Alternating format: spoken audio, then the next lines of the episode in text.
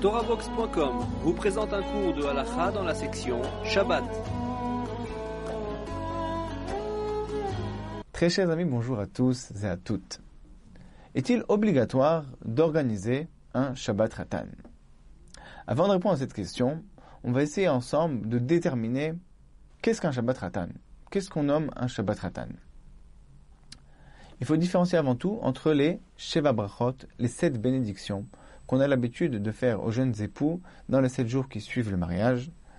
C'est une très grande mitzvah de les faire, c'est vivement recommandé, mais pour les faire, il suffit uniquement d'organiser un repas avec du pain, auquel assistent dix hommes majeurs, dix bar mitzvah. À l'issue de ce repas, après le Birkat Amazon, on va prendre un verre de vin et on dira, on prononcera les sept bénédictions des jeunes mariés pour bénir les jeunes mariés. On fera attention également à ce qu'il y un invité, un nouvel invité qui n'était pas présent au repas précédent ni au mariage, euh, à, chacun de ces repas, pour donner un regain de simcha, une nouvelle dimension à la simcha. Si ce n'est pas le cas, on ne pourra dire que la dernière bénédiction, la septième bénédiction, Asher Bara Sasson Vesimcha. Mais s'il y a un nouvel invité, on pourra dire la totalité des bénédictions. Le Shabbat qui suit le mariage, on appellera ça le Shabbat Sheva Brachot. Il ne sera pas nécessaire d'avoir un nouvel invité aux deux premiers repas du Shabbat, le vendredi soir et le samedi matin. On pourra prononcer les sept bénédictions des mariés, même s'il n'y a pas de nouvel invité. Par contre, à Seudah Shlishit, il est bien d'avoir un nouvel invité. Si ce n'est pas le cas, il existe une habitude que le Khatan va lui-même parler, faire une dracha pendant Souda Shlishit, et le fait que le Khatan parle, ça va être un regain de Simcha, une nouvelle dimension à la Simcha qui va être elle-même considérée comme Panim Khadashot, un nouvel invité. Toutefois, il est, préférable qu'il y ait un nouvel invité, comme ça c'est, valable selon tous les décisionnaires, euh, de pouvoir dire les sept bénédictions, même à Seudah Shlishit. Le Shabbat, il est également d'usage que le jeune marié reçoive une alia à la synagogue qui monte à la Torah et on a l'habitude de chanter en son honneur. À l'époque, on avait même l'habitude de sortir un Sefer Torah supplémentaire en l'honneur du jeune marié, dans lequel on lisait la paracha de Ve'avram Zaken Ba Bayamim, dans la paracha de Chayesara, en l'honneur du Khatan. De nos jours, on a plutôt l'habitude de euh, lire ce même passage dans un chumash, dans un, euh, dans un livre, plutôt que euh, de sortir un Sefer Torah.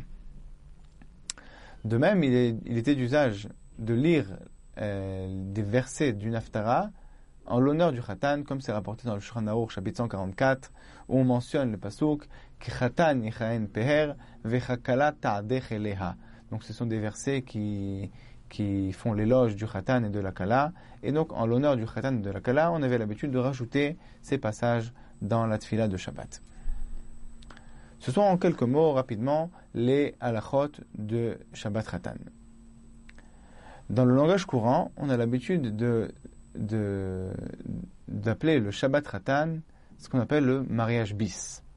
C'est-à-dire que la famille du Ratan doit louer le Shabbat qui suit le mariage, un hôtel ou une salle de fête, un campus, dans lequel on va inviter des dizaines et des dizaines de personnes des deux familles pour réjouir ensemble le Khatan et le Kala dans un cadre magnifique, un Shabbat luxueux et très onéreux. Si on repose la question à présent, est-il obligatoire d'organiser un Shabbat Khatan On pourra répondre en deux parties. Il est effectivement très important d'organiser un Shabbat Sheva Brachot, dans lequel on dira on fera des repas de pain évidemment, et on dira les sept bénédictions en l'honneur des mariés, comme nous l'avons décrit précédemment. Il n'y a aucune obligation d'organiser un Shabbat grandiose et avec une, grande, une fête grandiose.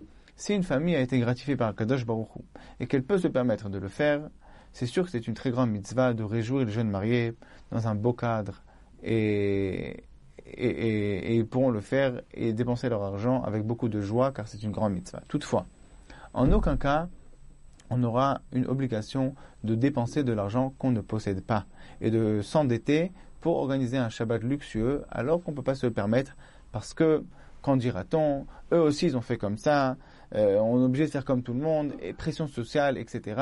Dans tous ces cas-là, on n'est pas obligé de faire quelque chose qui est au-dessus de ses moyens. Chacun organisera le Shabbat Sheva Brachot pour réjouir les mariés en fonction de ses propres moyens. En priant Hachem d'avoir toujours la possibilité de faire les mitzvot et avec faste et beauté, je vous souhaite à tous et à toutes une excellente journée.